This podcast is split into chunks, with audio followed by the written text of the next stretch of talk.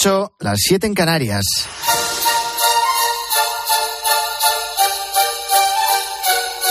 Antonio de Ray. La mañana. Cope, estar informado.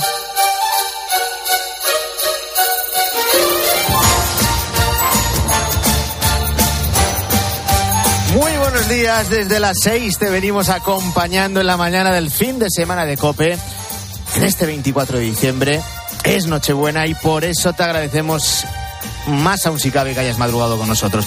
Un día para celebrarlo, para compartirlo con mucha intensidad, también con generosidad, porque precisamente es lo que anuncia el niño que esta noche vuelve a nacer. El tiempo acompaña, nos espera un día muy similar al de ayer, marcado por la estabilidad. Hasta ahora aún hace frío. Se anuncian nieblas también en la meseta norte, en el Valle del Ebro, pero a medida que avance el día, el sol se va a hacer fuerte. Si miramos las mínimas, se las han repartido entre Soria, Albacete, 4 grados bajo cero, y la máxima la van a alcanzar hoy en Murcia, 18 grados y 17 en un buen puñado de ciudades, Tarragona, Gerona, Málaga, Granada. Ya digo, un día muy parecido al de este sábado. El calendario ha querido que la Nochebuena caiga en domingo, la Navidad lógicamente el lunes, y es el puente perfecto para los reencuentros para esos abrazos eternos en el hogar familiar. Y si te anticipas, en los aeropuertos o en las estaciones, tanto de tren como de autobuses, se van a seguir produciendo hoy. Porque muchos no van a poder viajar hasta el último momento y la Navidad es eso, compartir y abrazar. Como Manuel a su sobrino, que con el micrófono azul de la cadena Cope como testigo, le recibía así en la estación de Atocha. Viene de, de Dos Torres, de Córdoba. Hombre, bueno, más ganas tiene él de venir que, bueno, yo también de verle, está claro. Sí, tengo ganas de verle. reconocido. Buena. La Navidad, pasar la noche buena, la noche vieja y después me intentaré pasar en grande. Unos que se van, otros que llegan, actividad frenética, puede que incluso nos escuches ahora mismo al volante, camino de tu destino. En las caras esa alegría que alcanzan los que estos días pueden reencontrarse con los que más quieren. Y hemos vivido uno de esos momentos que cada vez se repite más en España. Son Consuelo, Gloria y Juan José, son colombianos. Hacía más de un año que no se veían. Nosotros somos de Colombia, nosotros veíamos hace que hace como por lo menos un año. Un año, un año y dos meses, exactamente. Un año y dos meses, exactamente. Juntos, reunirnos, Compartir familia, amigos, que es sí, lo este típico de las festividades navideñas. Y luego en una hora van a abrir eh, los centros comerciales que habitualmente lo hacen eh, los domingos, eh, hoy hasta primera hora de la tarde. También aquellos comercios o aquellos mercados en los que se eh, elabora comida preparada para aquellas mesas gigantes eh, de veintitantos comensales o incluso más, eh, superando la treintena que no tienen más remedio que acudir a la comida preparada porque el plato principal se- es difícil de cocinar o de hornear para tantos. Por eso hay quien hoy también trabaja y es el caso de Pachi, que tiene una alacena en Oviedo. Bueno, nosotros eh, en Navidad, lógicamente, el plato que más se vende en Asturias es el de Chaco, quizá por, por la lejanía y que no es un plato que tenemos todos los días. Después también vendemos muy bien los cochinillos asados, los cochinillos rellenos, en fin, todo, todos los rellenos que tenemos dentro de nuestra carta, que no son pocos. Pachi Colunga, desde su alacena de Oviedo. Siempre por ahí algún eh, grinch al que no le gusta la Navidad. Esos odiadores de estas fiestas tan especiales para los cristianos que desean, antes incluso de que empiecen, que terminen cuanto antes. No saben lo que se pierden y no saben la alegría que desperdician. Luego están todas esas personas que van a pasar la Nochebuena completamente solas en casa. Ahí está el último dato del Instituto Nacional de Estadística, que viene a recoger un aumento de los hogares unifamiliares. Es una soledad creciente, en la mayor parte no deseada, y que afecta especialmente a los mayores de 65 años. En la última década, el número de personas mayores de 65 que viven solas se ha disparado más de un 20%. Son más de 2 millones de mayores que viven solos. Y si afinamos un poco más la edad, estaríamos hablando de 850.000 por encima de los 80 años.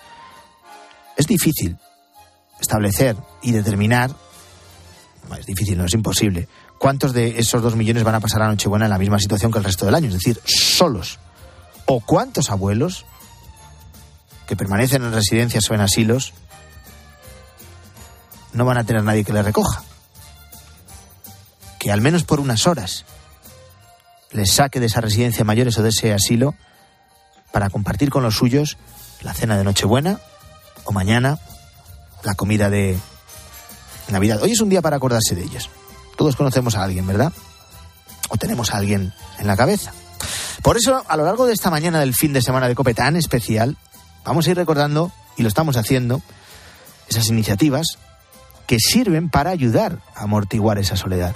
Ahí están los del teléfono de la esperanza repartidos por toda España, en Logroño. Han organizado una cena con todos los que a lo largo de las últimas semanas les han llamado precisamente para eso, para no estar solos. Ana es una de sus voluntarias. Participan alrededor de 45 mm, personas de muy diversa procedencia y de un perfil muy variado. Hay personas de todas las edades. La persona más mayor creo que son alrededor de 86 años y bueno, y hay una niña de dos años. La soledad afecta por igual a cualquier persona. Ya ven distintos perfiles, pero un denominador común. La soledad no deseada. Y en muchos casos la necesidad de compartir. Porque son muchos también los que estos días se ven obligados y se ven abocados acudir a cualquier ONG porque directamente no tienen nada o no tienen casi nada. Esto es también la Nochebuena. La Navidad no siempre es un cuento con final feliz, aunque el objetivo sea conseguirlo y por eso la necesidad de compartir. Bueno, ya hemos contado muchas imágenes de las que se van a ir sucediendo a lo largo de este domingo. Eh, los más previsores madrugan comienzan a prepararlo todo desde primera hora para que luego no les pille el toro porque se les echa la hora encima, te empiezan a llamar, que están llegando ya, te entran los nervios y si te has ido de aperitivo o incluso de tardeo, pues eh, hay que darle un empujón de última hora. Otra de las tradiciones ineludibles de la Nochebuena es el discurso del rey. Buenas noches. Me alegra mucho poder estar en vuestros hogares y seguir cumpliendo con esta tradición de transmitiros mis mejores deseos, sobre todo de paz. Mensaje que, como siempre, vas a poder seguir aquí en COPE a las nueve de la noche. Será el décimo que pronuncie eh, Felipe VI desde que llegó al trono en 2014. Juan Carlos I comenzó a hacer esta intervención la noche del 24, en el año 1975, apenas un mes después de la muerte de Franco, precisamente para diferenciarse de Franco, que se dirigía a los españoles en Nochevieja. Y es verdad que a lo largo de la historia, este discurso ha servido como una especie de termómetro de la situación política, también social, que vive España. Son recordadas, por ejemplo, las palabras que en 2011 pronunció el rey Juan Carlos en pleno escándalo por los turbios negocios de Iñaki Urdangarín. Sociedad reaccione. Afortunadamente vivimos en un Estado de Derecho y cualquier actuación censurable deberá ser juzgada y sancionada con arreglo a la ley. La justicia es igual para todos. Bueno, desde que hay registros de audiencia, el discurso de, del rey Juan Carlos eh, más seguido fue el de 1993, con más de 10.200.000 espectadores y una cuota de pantalla del 94%.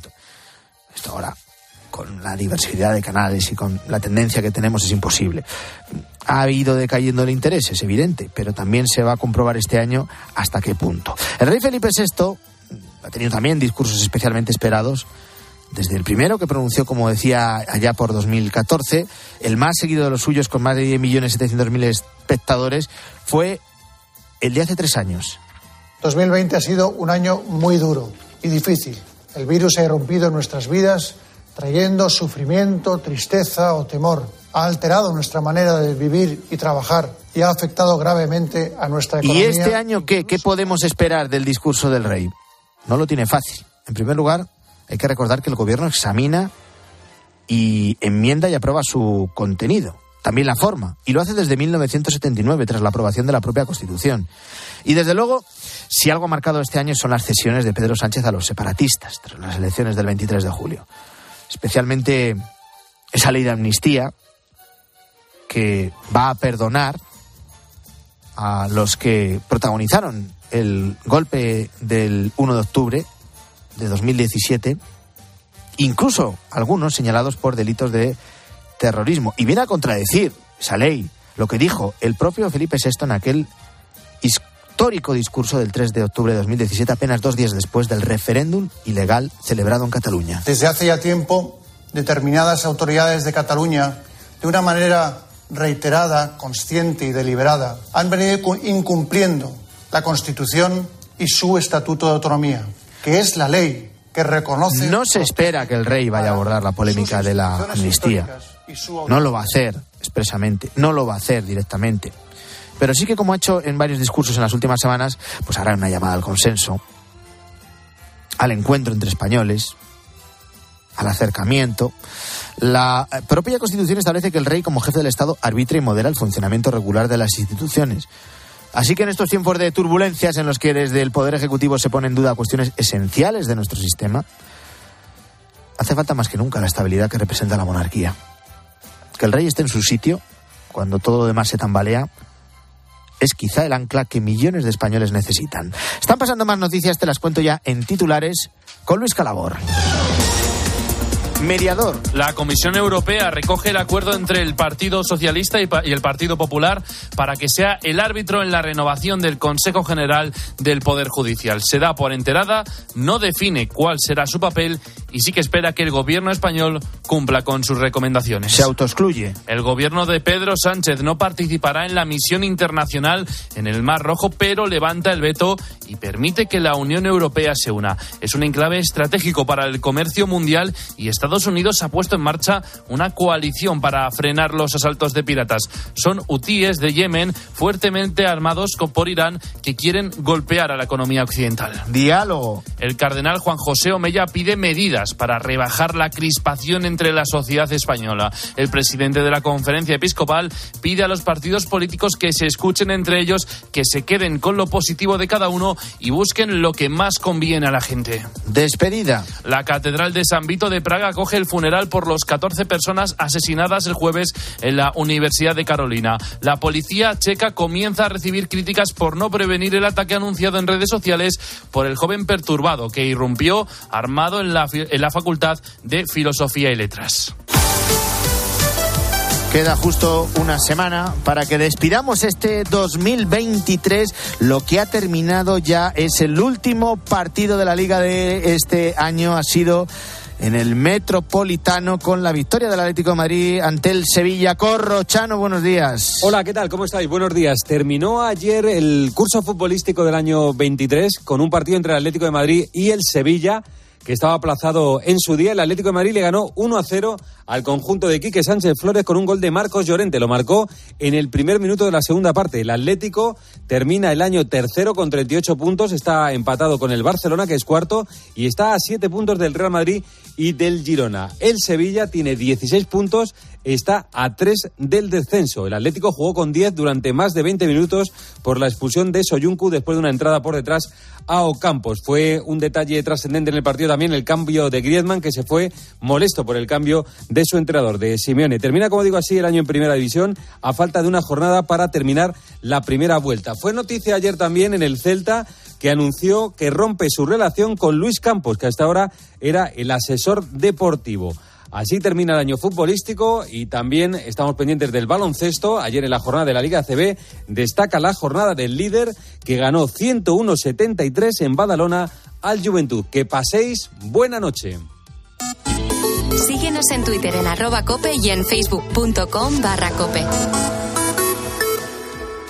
La Navidad de este año no va a ser normal en Tierra Santa debido a los hasta ahora las calles de Jerusalén. Allí está Fernando de Aro, ¿qué tal? Y es impresionante porque no hay peregrinos. En la radio, en la radio, todo pasa en COPE. pasa en COPE. está hoy en Tierra Santa. Fernando, ¿dónde estás? Buenas tardes. Acabo de hablar con el custodio cardenal Pizzabala, el patriarca de eh, la Iglesia Latina de Jerusalén, y me ha negado la versión que ha dado el ejército de Israel. Las mujeres asesinadas no tenían nada que ver, por supuesto, con jamás. En Belén, ¿cómo se celebra la Navidad en medio de una guerra tan cruel? Cinco escalones hasta la gruta de la Natividad. La verdad es que es un momento muy emocionante. Estamos Que hay aquí una estrella. En la radio, todo pasa en COPE.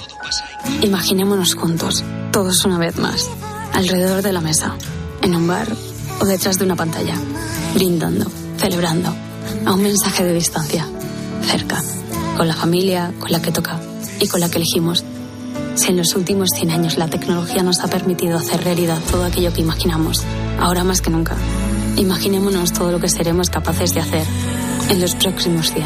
Telefónica, imaginémonos. Feliz Nochebuena. Un beso. Antonio de Ray. La mañana. Cope. Estar informado.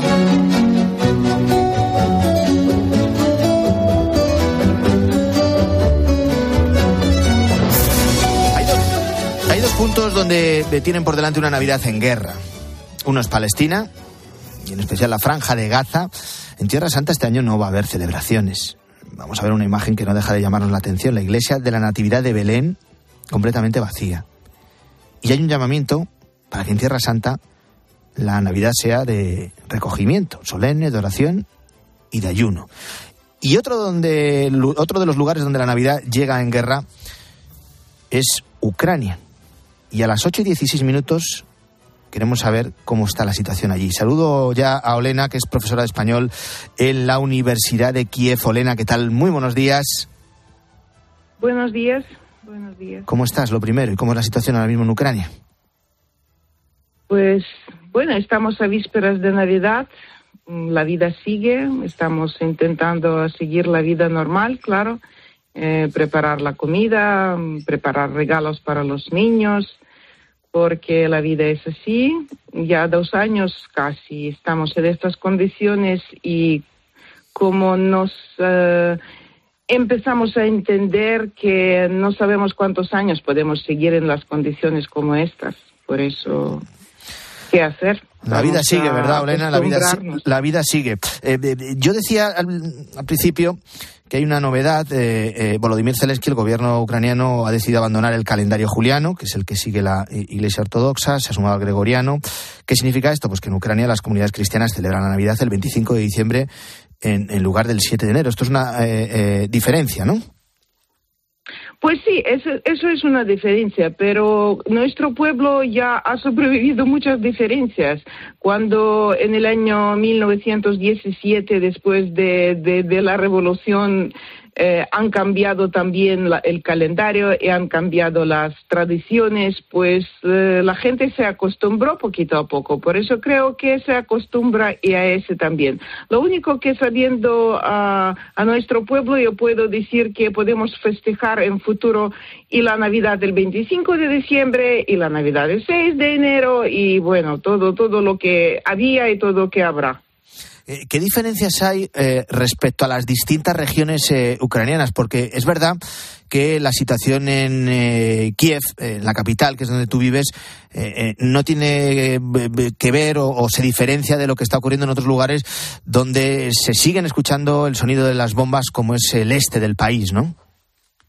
Pues sí, claro, se diferencia muchísimo. Aquí la defensa es más, pues, más segura y y no estamos tan cerca de la frontera, porque, por ejemplo, el, eh, la otra ciudad grande, Kharkiv, que está más cerca de la frontera, no puede tener esta defensa tan segura porque mm, pueden llegar las bombas directamente desde Rusia, no necesitan ni, ni aviones, ni, ni cohetes, ni nada. Y claro que si hablamos de las ciudades que están cerca de, la frente, cerca de la línea de donde, donde están dos eh, ejércitos combatiendo, pues allí es pues un infierno de verdad. Eh, ¿Crees, Olena, eh, que hay un eh, cierto cansancio en la comunidad internacional respecto a la guerra en Ucrania y que precisamente eso es algo que puede utilizar Vladimir Putin en su estrategia para acabar debilitando por agotamiento a los ucranianos? Pues sí, claro, Putin está utilizando todo lo que puede utilizar y cansancio sí que está presente en todo el mundo. Cansancio está presente en eh, los países que nos ayudan. Cansancio está presente aquí porque, claro que eh, la, psíquica humana es así, no puede estar concentrada eh, siempre en, en, combatir, en luchar, porque es mucho estrés y la psíquica está buscando remedio de evitar este estrés. Y bueno, es normal, pero podemos imaginar, solo imaginar qué puede suceder si este puede tener su victoria que, que quería.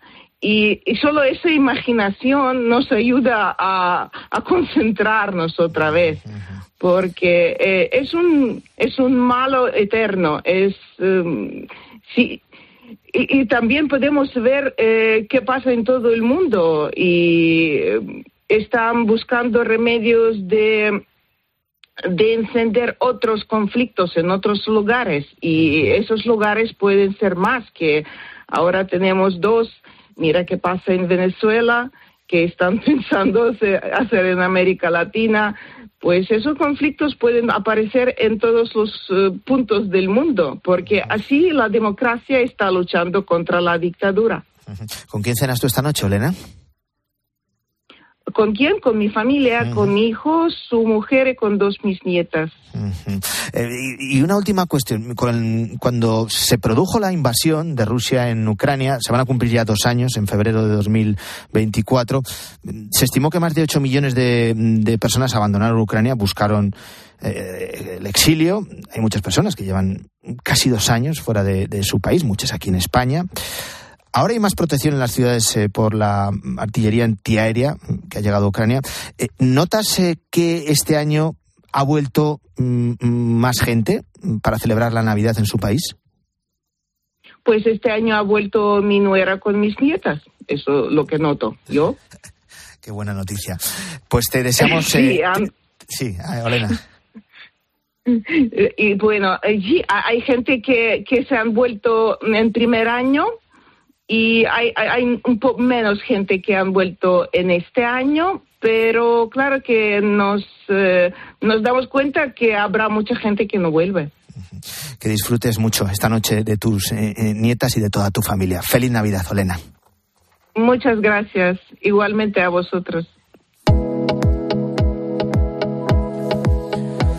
Otra Navidad también, la que se vive en Ucrania y la que se vive en la franja de Gaza, dos lugares que van a, a vivir una Navidad en guerra. Guillermo Vila, buenos días de nuevo. Aquí seguimos, Antonio, buenos días. 8 y 22, eh, echamos un nuevo vistazo a los periódicos con los artículos de opinión, con los editoriales. Hoy la prensa profundiza en los ataques que ha sufrido la justicia en este 2023 y que se ha recrudecido esos ataques tras la investidura de Pedro Sánchez. Una justicia acorralada, titula a veces su editorial. El gobierno se ha propuesto ejercer un control absoluto sobre todas las instituciones y el único dique de contención que le queda como resistencia frente a sus abusos y concesiones al separatismo es el de los tribunales. Lamenta a veces la actitud de los socialistas, para quien se opone y planta cara a esta ofensiva y se alinea con tesis extremistas de la derecha, les llaman y también les acusan de levantar muros. Vemos también cómo se articula la intermediación de la Unión Europea que sigue generando eh, amigos eh, y enemigos eh, convencidos y no tanto en la prensa. Pues sí, dice la razón en su editorial, fíjate que el arbitraje comunitario aportará fiscalización y transparencia, hábitos medulares del Estado de Derecho, pero que el sanchismo se ha encargado de excluir de la vida pública e institucional. Jorge Vilches, también en la razón, dice que hay esperanza y que la intermediación de Bruselas es el mejor plan para salvar la democracia española de la tentación autoritaria de Sánchez. Una tentación, por cierto, que Cristina Casabón en ABC describe con estas palabras. El sanchismo ha heredado con nostalgia franquista el ejercicio de asaltar y tomar el poder político, económico e institucional. El Mundo, el periódico El Mundo, concluye una serie de 42 artículos en el que otros tantos personajes han expresado sus razones en contra de la amnistía. Sí, y cierra esta serie Joaquín Manso, el director de El Mundo, que recuerda que muchas de esas razones se podrían resumir en el argumento que escribió en uno de esos artículos Javier Goma. Hay cosas que simplemente no pueden hacerse, aunque sea por un principio de pudor, última ratio de la conducta civilizada. Dice Manso que la amnistía es un baldón moral que envenena la convivencia, amenaza las instituciones y destruye la confianza en los gobernantes. También el mundo profundiza hoy en la difícil relación que mantienen Pedro Sánchez y Alberto Núñez Fijo. Empieza Lucía Méndez su crónica, Antonio, con una cita entrecomillada que atribuye a dirigentes de ambos partidos, del PP y del PSOE. El gran problema es que Sánchez y Feijó se odian. Una vez acabada esta frase, esta fase, perdón, del combate, añade Méndez, Lucía Méndez, eh, si cabe preguntarse si la puerta abierta al mediador es la manera que ha encontrado Feijó para quitarse de encima la culpa de bloquear la renovación del Consejo General del Poder Judicial o bien si es una sincera voluntad de acabar con la crisis constitucional. No es fácil entender lo que está pasando en el Mar Rojo. Lo último es que Sánchez, su gobierno, tras hablar con Biden, no va a bloquear que los socios de la Unión Europea colaboren Un asunto que aborda nuestro compañero Ángel Espósito en su columna de ABC. Recuerda que un porcentaje importante del comercio mundial transcurre por esas aguas y que solo por el riesgo Estados Unidos ha puesto en marcha una coalición ante el incremento de asaltos de los piratas de los hutíes desde Yemen. Lamenta Expósito que España se haya puesto de perfil por motivos políticos y concluye, algo falla en nuestra política exterior cuando rectificas o te rectifican, cuando creas problemas donde no los hay o cuando te pones de perfil con la que está cayendo. Por cierto, que sobre thrillerismo político, escribe también Carlos Sánchez en el Confidencial, dice, la política se ha empapado del viejo tremendismo que siempre ha inspirado a la España negra. Y estamos en la campaña de recolección de la aceituna. Hoy el mundo nos acerca a las patrullas de ciudadanos que custodian precisamente las Sí, aceitunas. El llamado oro del campo. El periódico ha pasado una noche a la caza de los ladrones de las preciadas olivas con un brigada civil y un guardia rural en la Garrovilla, en Badajoz. Y es que con el precio por las nubes del aceite, los agricultores del campo español se preparan para intentar frenar el incremento espectacular de robos en plena campaña de recogida de la aceituna. Su objetivo es eh, vigilar el terreno, en especial en las horas de descanso de los agricultores. Gracias, Guillermo. Día de mucha celebración, jornada también de mucha esperanza. Feliz Navidad a todos.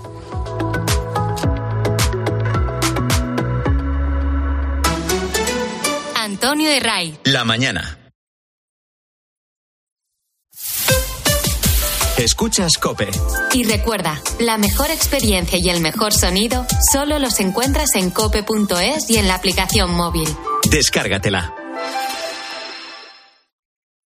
En CEPSA todos nuestros clientes son de 10. Por eso seas particular o profesional, tenemos una promo de 10 para ti. Únete a CEPSA Go o a esta resa en CEPSA y te damos 10 euros de regalo de bienvenida. Y si ya eres cliente, ahorras 10 céntimos por litro en tus repostajes. Ven a CEPSA y llévate ya tus 10 euros. Consulta condiciones en CEPSA.es. Esta temporada las suscripciones no volverán a ser lo mismo. Amazon Prime te trae Operación Triunfo, así como envíos rápidos y gratis. Todo por 4,99 euros al mes. Tengo que suscribirme ahora mismo. Entretenimiento en directo y envíos rápidos gratis. Todo por 4,99 euros al mes. Está en Prime, con restricciones geográficas. Consulta amazon.es barra Prime Terms. Querido Papá Noel, soy Alexandra Silva López.